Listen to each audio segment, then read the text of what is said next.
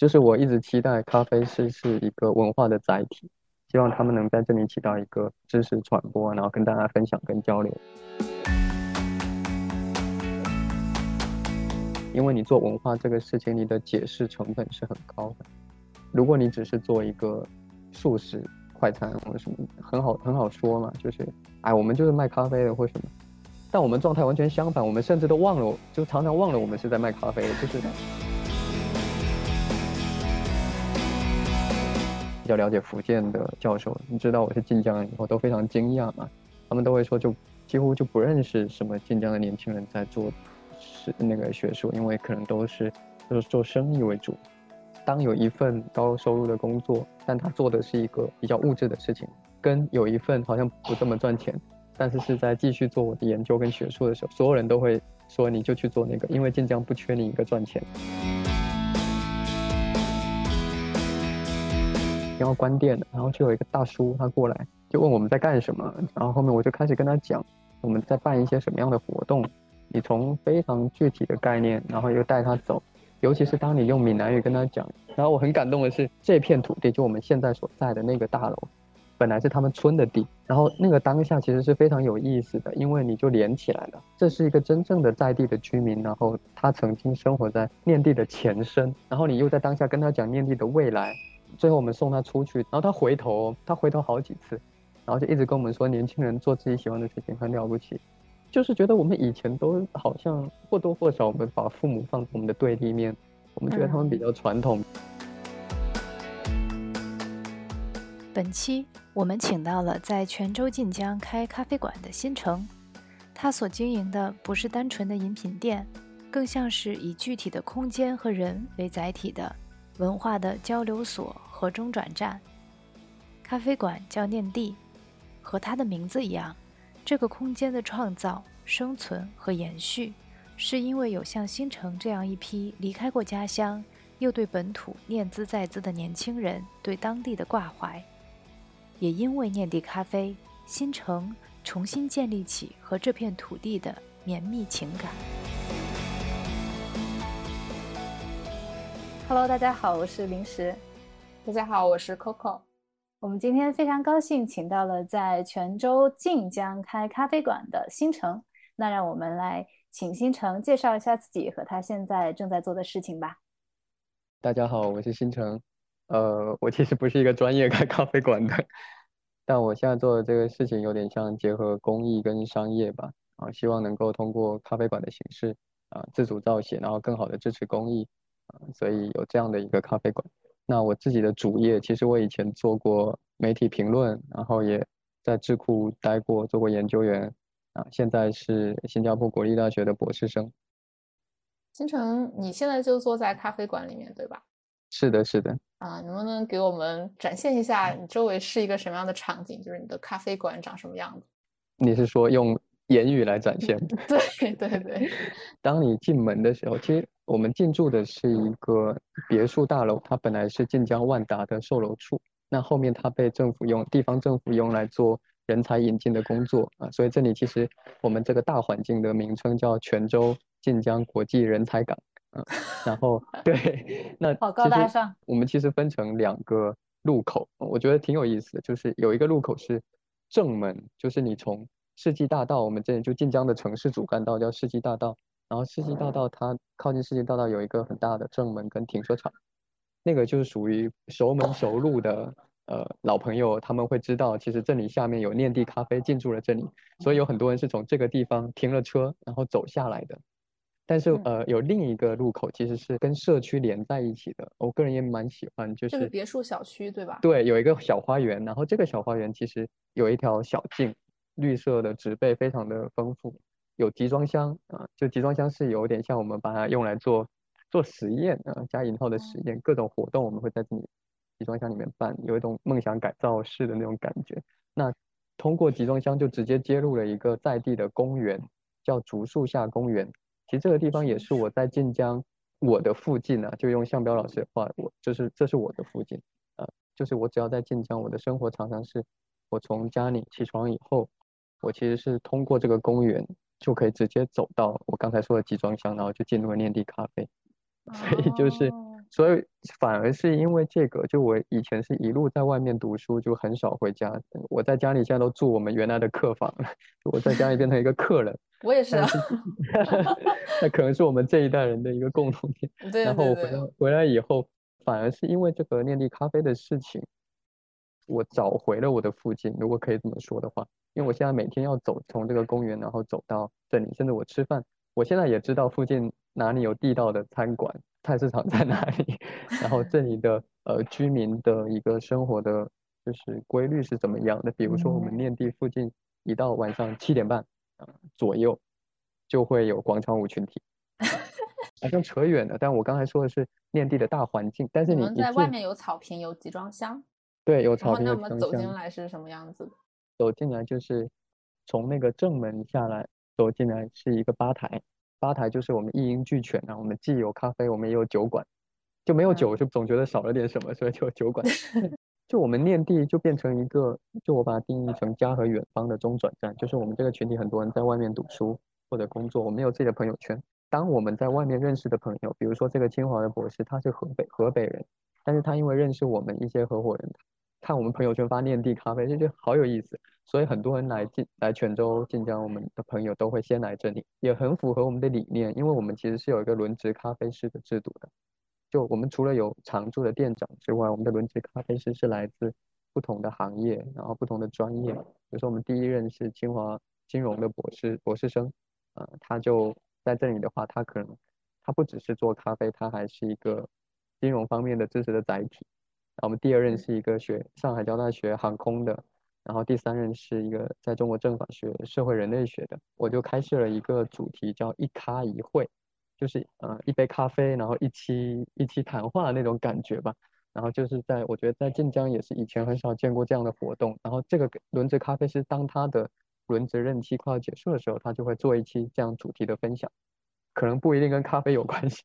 但是嗯像我们上海交大航空的那一个小哥哥就分享的是飞机为什么能飞起来。所以我们，然后我们我们哦取的推文的标题就是说，在念地咖啡，呃，拉拉花比造飞机还要难，就是我们就结合这种，然后就是我一直期待咖啡师是一个文化的载体，希望他们能在这里起到一个就是知识传播啊，然后跟大家分享跟交流。就大家如果只看我们的 title 的话，尤其是本地的一些学弟学妹都会觉得这这帮人好像很高冷，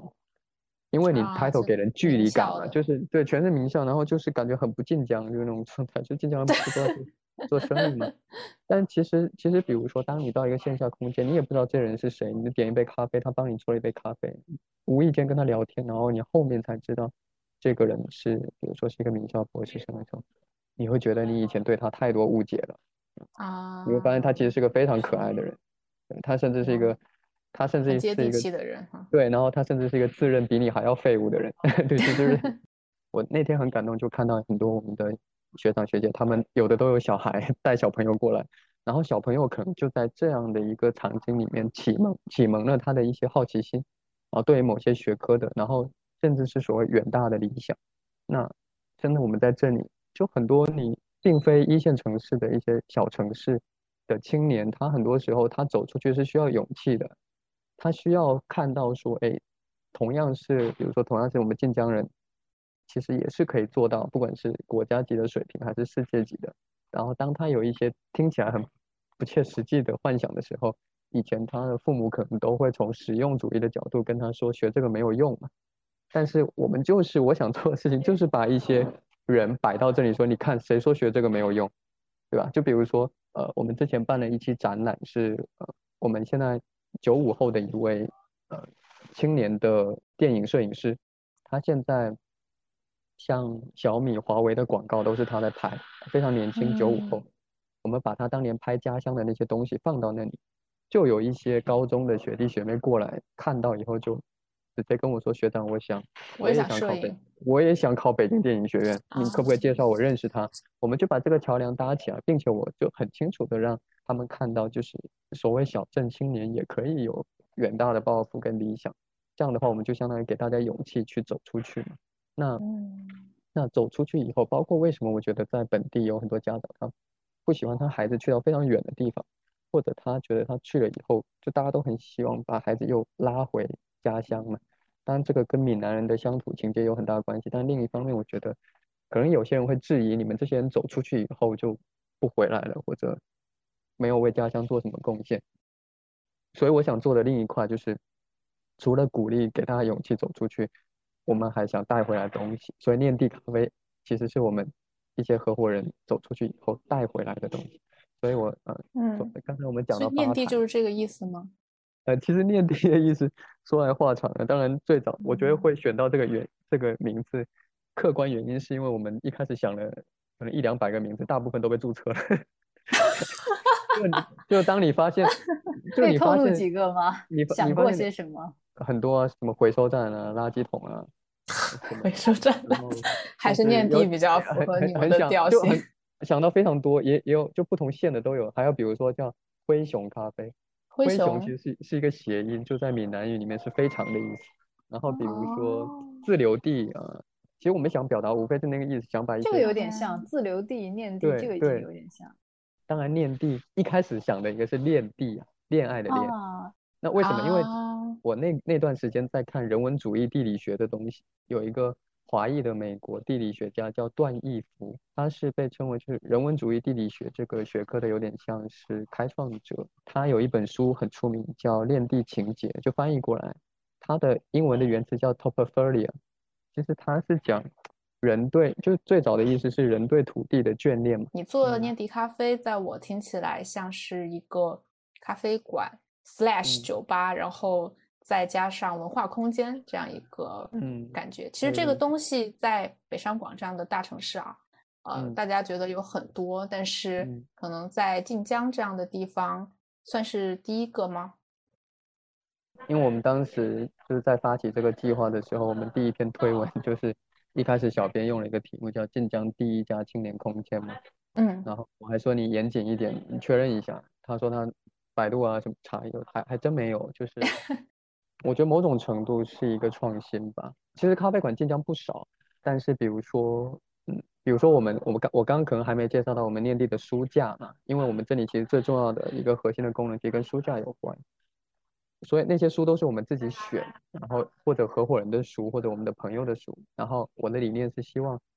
上面的每一本书都是跟念地真的有关系的，比如说是我认识的作者，或者我自己的书，比如说。我我的我的我以前我出版的书可能就放在那里，或者我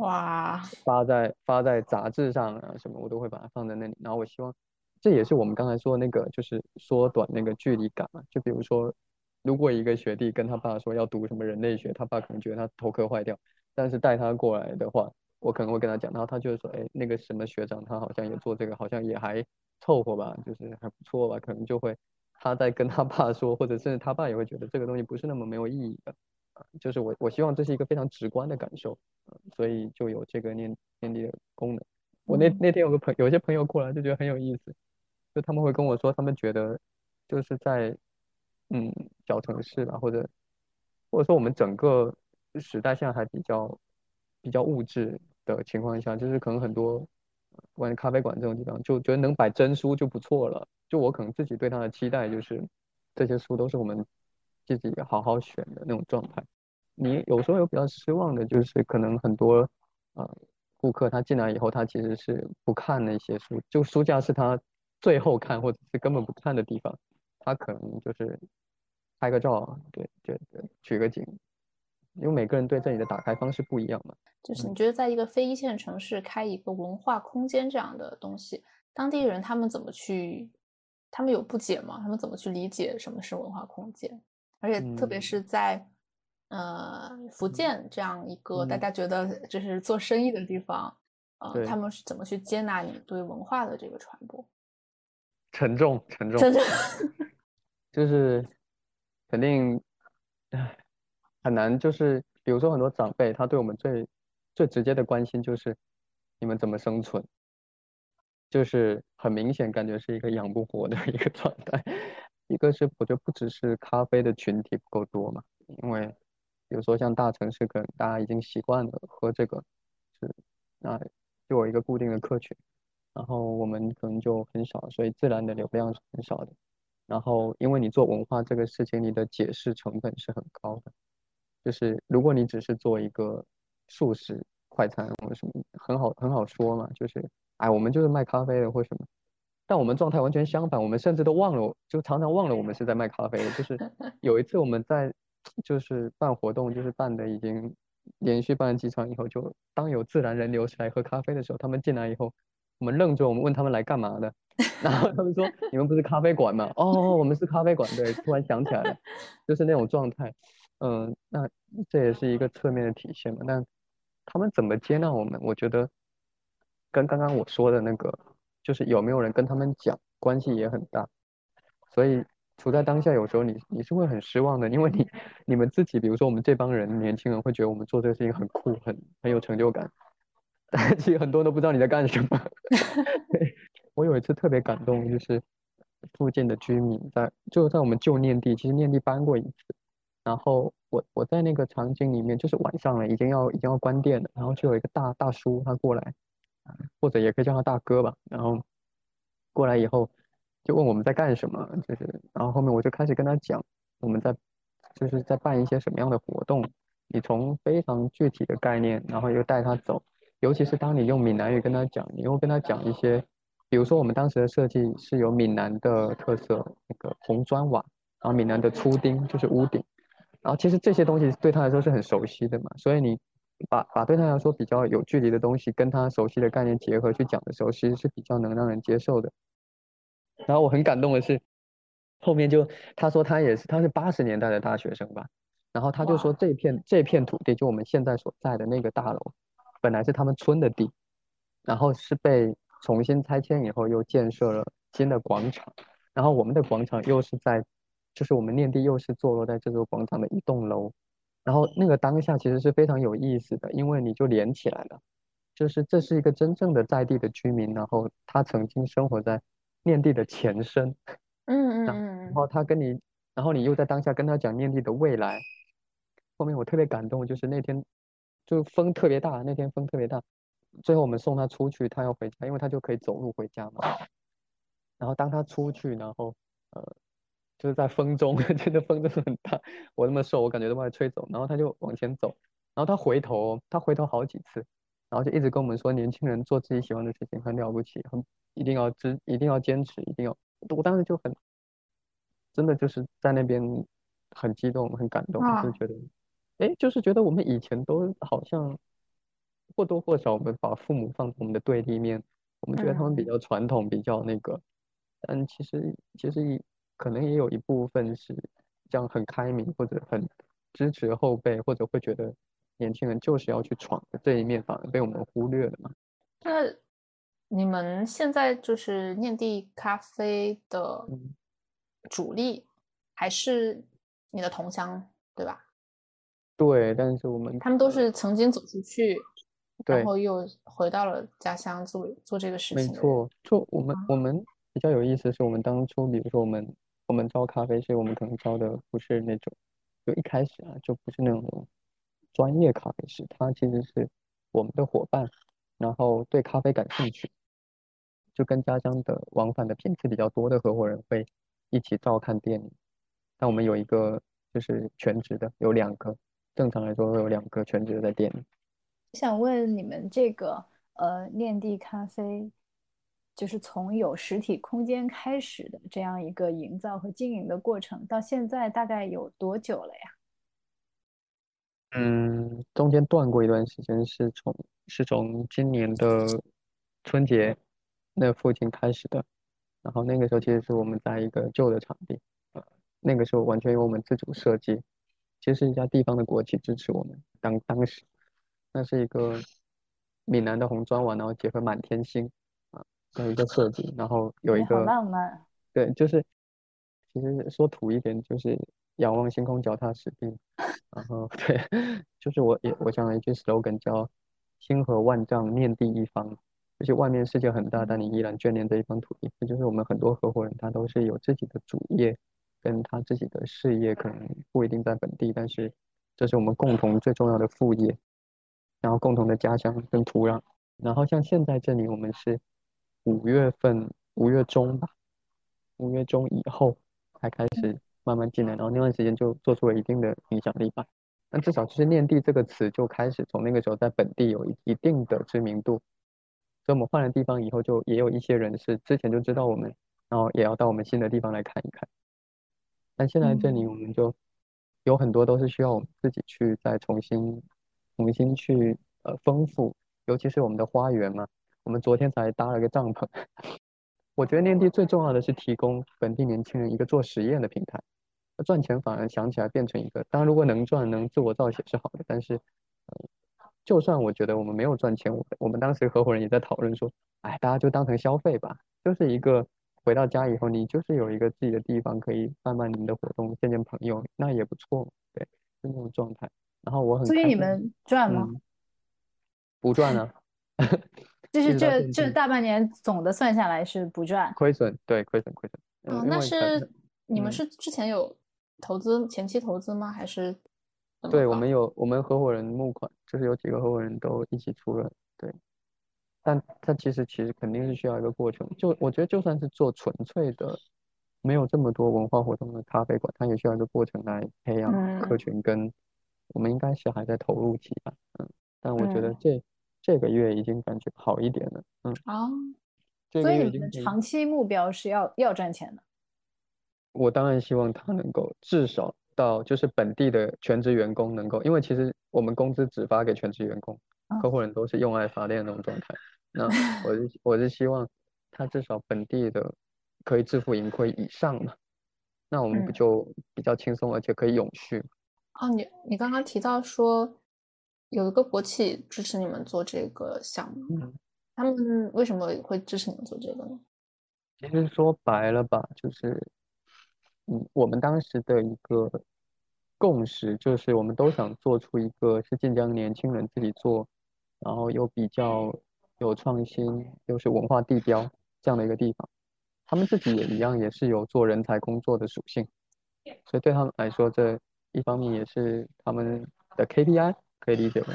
啊，另一方另一方另一方面，他想要支持我们去做一些自己喜欢做的事情。那其实我觉得晋江这一点就是。呃，政府或者说国企在这块，可能相对其他城市会比较灵活，因为这有本地的土壤嘛。然后他可能会愿意，就是比如说我们就办一个活动，我们可能就加一个支持单位是谁，但他也他对你的活动也没有什么，就是呃要你改什么要你改什么这种，所以我们一开始的合作还是比较愉快的。嗯，我猜想晋江应该不算一个移民城市。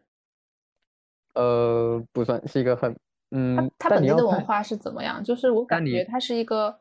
有很强的宗族连接的这种文化。其实这要看你定义移民到什么地步，因为闽南人都会说自己是中原移民，但这要追到非常长的。哦哦，那那不不不不，我的意思是就是说，从当代以来，它肯定是一个本土性很强的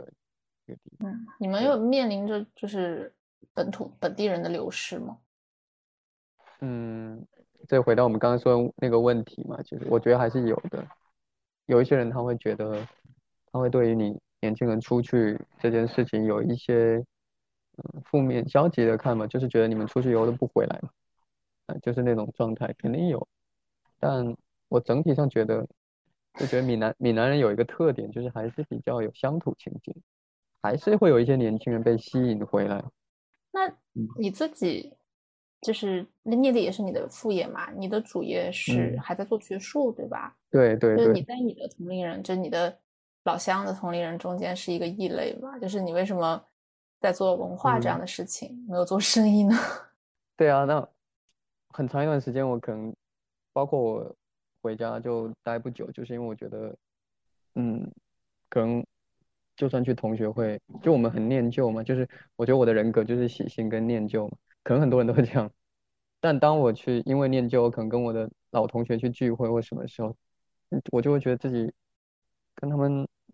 关心的事情很不一样嘛。你还是很在乎这个同学的感情，但是当他们都在讲奶粉、讲车的，就是这种，我肯定是就只有在他们对我做的事情非常好奇的时候，我们才会呃去聊聊到一些事情，或者我们就只能不断的重复。去回忆我们曾经同窗的时光，那我后面肯定就觉得没有什么。但是他们大部分的人都在做什么？嗯，很多是继承家业啊，很多是对，但是其实我有一个过程，就是这是早，就是在我现在做这个就研究闽南人的这个方向之前是这样的，是一个比较叛逆的阶段。然后像我在呃学校里面也是非常叛逆那种，天天逃课的那种状态。但是在现在就是有点像回望我的家乡，有发生一些变化。就我当然是一个很不晋江的，就是那种状态。比如说，我以前出去开学术研讨会，就是当有一些比较了解，就是中国近现代史，或者说比较了解福建的教授，你知道我是晋江人以后，都非常惊讶嘛。他们都会说，就几乎就不认识什么晋江的年轻人在做是那个学术，因为可能都是都是做生意为主。这其实是当代以来的晋江的给人的一个印象。但是其实以前嘛，那我们回到历史，泉州、晋江都是人文荟萃之地嘛。我觉得我也嗯对，所以分阶段，但是嗯，我想讲的是，嗯，虽然我跟我的很多同学在做不一样的事情，但是我重新打开家乡的时候是收获很多感动的。比如说，我以前也是，因为我我的家庭在晋江不是不是典型的，因为因为我爸妈是是国企员工，所以哦，这真的很不典型。就其因为其实泉州的经济成分主要是私营的经济，民民营企业特别强大。它就算跟邻近的厦门也很不一样，它跟福州也不一样，它跟中国的其他的城市不太一样。对，是一个民间经济为主的。所以我身边的非常多的同学都是你所听过的那些企业有有一些关系，或者至少家里有厂，有厂房，有什么，也有也有做鞋，有做衣服，有做食品，然后又做外贸，就就很多。但是我却嗯，跟他们确实不是一个路径。所以我我以前包括受一些。网络话语的影响嘛，其实我有一段时间可能对“富二代”这几个字观感也是比较负面的。但其实我后面慢慢的，我认识一些真就是 literary 富二代，他们好认真啊，就是，然后我从他们身上学到了好多。就是我看我刚才说是近亲那个那个群体嘛，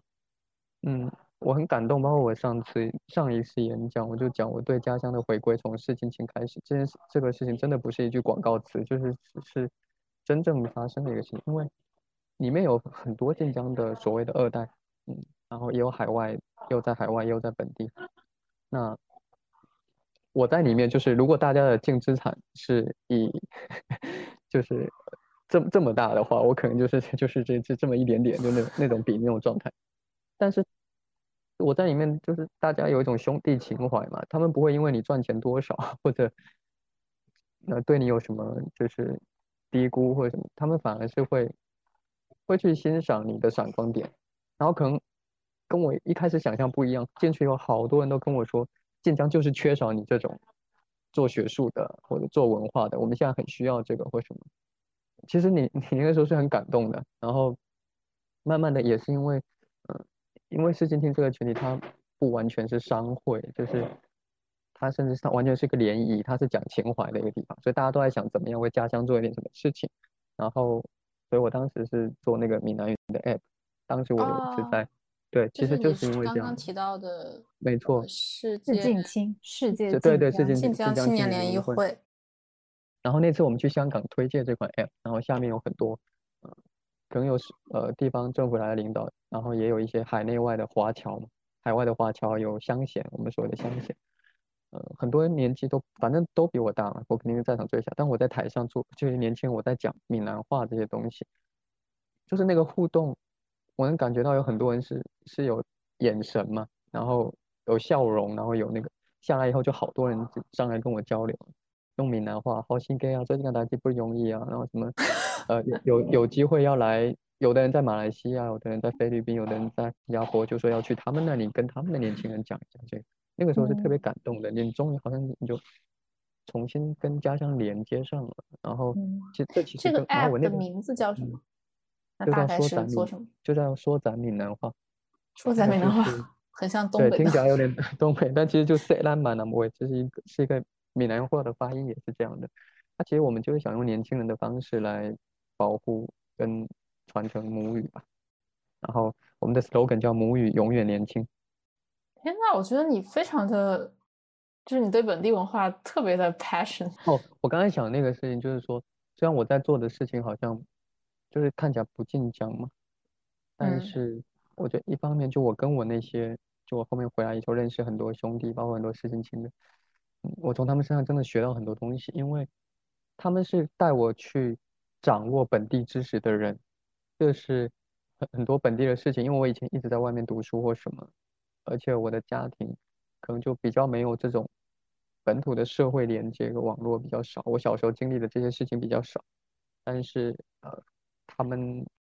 很容易带我去一些，比如说真正民间的社区，或者他们会告诉我一些呃，我们叫地方性知识吧，我觉得他们这点，而且他们非常的支持我，就是有点像，嗯。他们会觉得，比如说我每次面临职业选择，当有一份呃高薪收入的，就是高收入的工作，但他做的是一个比较物质的事情，跟有一份好像不这么赚钱，但是是在继续做我的研究跟学术的时候，所有人都会说你就去做那个，因为晋江不缺你一个赚钱。然后，然后这兄弟又有一个一种那种情怀，就是比如说我们一群人出去吃饭，永远都是赚最多的那个人付钱。所以我永远都没有机会，即使我特别想要请他们。对，那 有有时候我好不容易逮到一次机会，我就特别开心，就是可以请他们。对，我我我其实是把这些东西写到我申请的就 personal history 里面的。哦。这些都是我真正的生活跟这片土地给我的一些 养分。那可不可以请你给我们的听众推荐几本你觉得特别有意思的，或者特别可以给人带来启发的，或者是和你特别有共鸣的书？好多，我觉得，但我我觉得向彪老师那个跨越边界的社群，应该是大家好多跨越边界的社区，应该是好多人都看过吧。我我我感觉以以贵播客的受众的质量，应该很多人都看过。我没看，听都没听过。真的假的？真的没有听过，不好意思。哭了。仲移民老师叫 Michael Zong，是哈佛的教授。看他几本书，一本叫《冷战下的金门》，这本书是在台大出的，中文版在台大出的，然后。呃，很有意思，就是我觉得他他主要是想，呃，写那个冷战时期金门岛上的人的生活到底是怎么样的呢？因为我们以前，呃，比如说他自己在序言里面就说，过去我们学界之所以重视金门，完全是从一个非常宏大的趋势里面，它是前线，或者它是中美或者是国共的前线那种，然后我们用它来做外交决策的分析，用它来做。大的国际关系的那种话题，但是你一旦是做这种分析，你很难关注人在干什么，然后他们的生命是怎么样的。但是他也不是说完全去忽略大的背景，他反而是很好的结合了地缘政治跟普通人的生命体验，所以他去一方面去讨论大的国际形势，一方面去看呃金门岛上的人是怎么怎么受到这些呃不管是军事制度的影响，还是比如说就是两岸的那个炮战。你讲的普通人是怎么样生活的？对我当时我就觉得很触到我，因为像我之前写一些，嗯，我还在比较有在媒体写评论的时候，我自己的文风就是比较像写小说的那种政治评论，就有人看的时候会觉得那很很很不像那个写写这一这一类的评论的那种风格嘛。但是我就是希望，就是理论或者说思考是在我的层次。自己完成了，但我呈现出来给读者的东西是大家都能看懂的。我对我未来就是博士论文的期待，也是我想写一本跟我家乡有关的，然后又基于很扎实的从文献到田野调查的研究，但是文风是纪实文学或者是小说这样的这样的书。啊，谢谢。希望还有好几年要努力。对，但是我签证签证。对，然后我看完那本《金门》，又去看他的另一本书，叫《被统治的艺术》。他其实是讲明朝的军户制度下面的福建啊，看的时候又特别有感觉，因为我就慢慢的顺着这个路子走，他书里面就会提到很多我熟悉的地名，但它背后为什么有这个，比如说城墙，然后城隍庙，然后比如说神明的绕境又是怎么一回事？就是我小时候只是觉得好奇，但并不就是不明就里的事情，我现在通过这个学术的阅读，我开始懂了以后，我又重新去村里面看这些仪式，我就开始懂。所以这其实完全是一个阅读跟实践的化学反应嘛，我就不断的在这个过程中，然后当我又看书，我又接着去看更宏大的从呃中国的一个近现代的移民史，然后像王庚吾先生跟孔飞义教授他们的一些著作嘛，然后我从一个就是写写比较宏观的大学者，呃，但是在他们笔下又有很多完全是福建人的角色，然后我就会在里面得到很多启发。后面又去看费孝通的，就是《乡土中国》这本书，我嗯在大学的时候是看不懂的，因为太抽象了，完全没有这个经历嘛。但是呃，就就我这段时间，我前不久就当我重新有这个学术转向以后，我先看《江村经济》，啊，我看的好就是好爽，就是就是我我感觉我都开始慢慢的懂，然后我一边看一边回村子里去看，然后又饭桌上跟我爸妈聊天，说村子里。这些东西从生育制度到到传统仪式是怎么维持的，这个时候就很有感觉嘛。然后看完这本，我又重新去看《乡土中国》。啊，最后一个小问题，你刚刚提到你在本地的很多同学啊朋友，他们会带你，他们会教你当地人的这个社交的一些技巧，就是有什么具体什么样的？比如说怎么怎么猜拳吗？怎么喝酒？哇，你这个，比如说我喝酒，喝酒这件事情其实。某种程度，它是田野调查非常重要的技能嘛，就你不然跟别人根本就不理你嘛，就是那种状态。如果你，然后很有意思，但就是在试镜期，我当时 很有意思，领我入门的。